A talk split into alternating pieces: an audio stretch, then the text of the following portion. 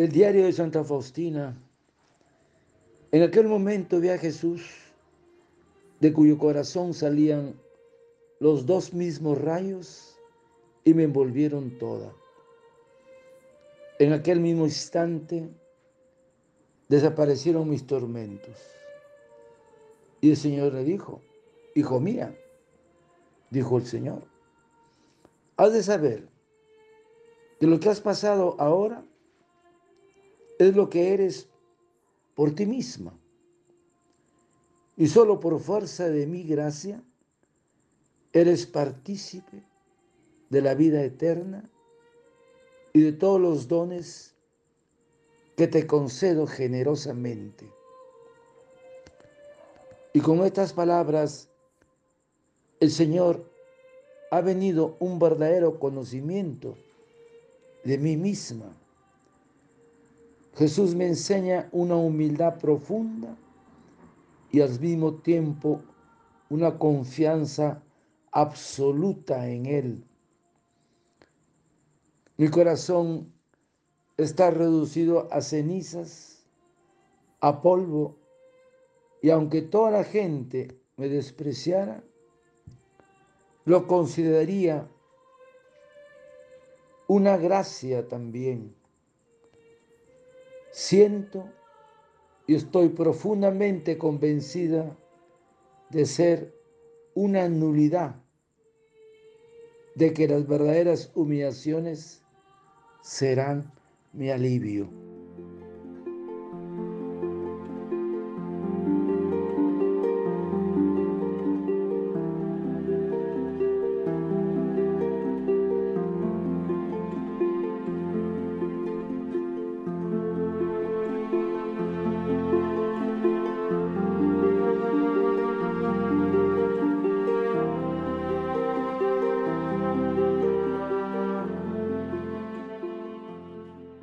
Hija mía, dijo el Señor, has de saber que lo que has pasado ahora es lo que eres por ti misma.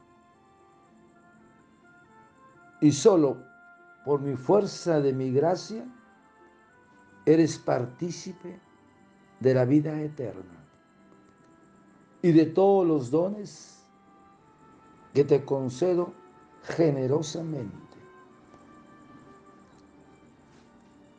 Hermanos, la semilla de la gracia que cae en las almas,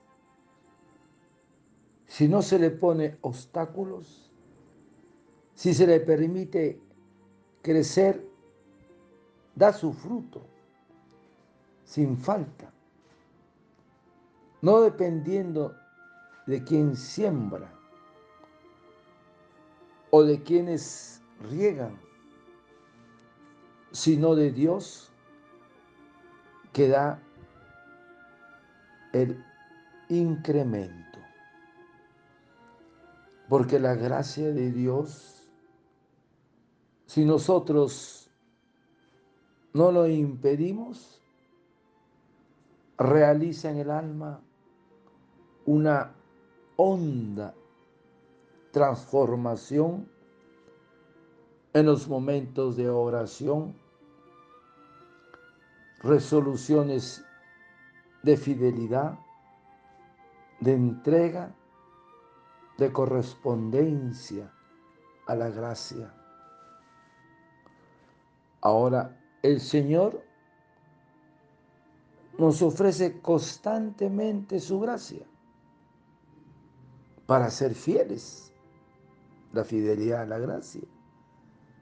Porque recibir la gracia con docilidad es empeñarnos en llevar a cabo aquello que el Espíritu Santo nos sugiere en la intimidad de nuestro corazón.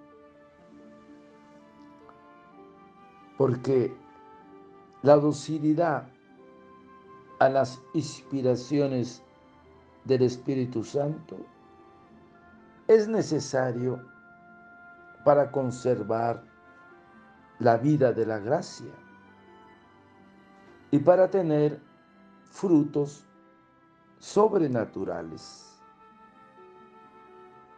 Porque en la fidelidad y la gracia hay que evitar el desaliento por nuestras faltas y la impaciencia. La gracia actúa generalmente como la naturaleza por grados. No podemos adelantarnos a la acción de la gracia. Hay que tener paciencia con todo el mundo, pero en primer lugar con uno mismo.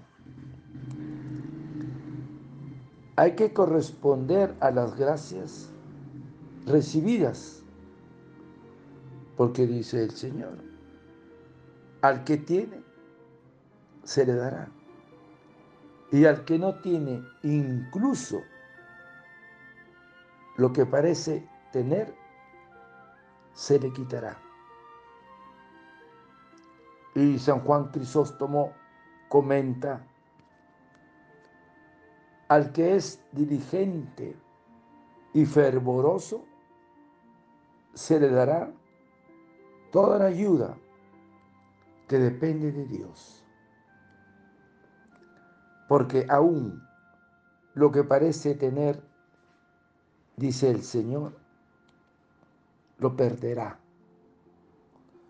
No porque Dios se lo quite, sino porque se incapacita para nuevas gracias. Por lo tanto, el que no hace fructificar las inspiraciones, las mociones y ayudas del Espíritu Santo, quedará más empobrecido. Porque según la fuente o el vaso de la fe, así es lo que se recibe. Qué importante, hermano, es la fidelidad y la correspondencia a la gracia del Espíritu Santo. Padre eterno, yo te ofrezco el cuerpo, la sangre, el alma y la divinidad de tomado Hijo de nuestro Señor Jesucristo, como propiciación de nuestros pecados y del mundo entero. Y por su dolorosa pasión, ten misericordia de nosotros y del mundo entero. Oh sangre y agua que brotaste del corazón de Jesús como fuente de misericordia para nosotros, en ti confío. Desearte un lindo día que el Señor de la Misericordia te conceda la fidelidad a la gracia, a ti y a tu familia. Dios te bendiga y proteja. Amén.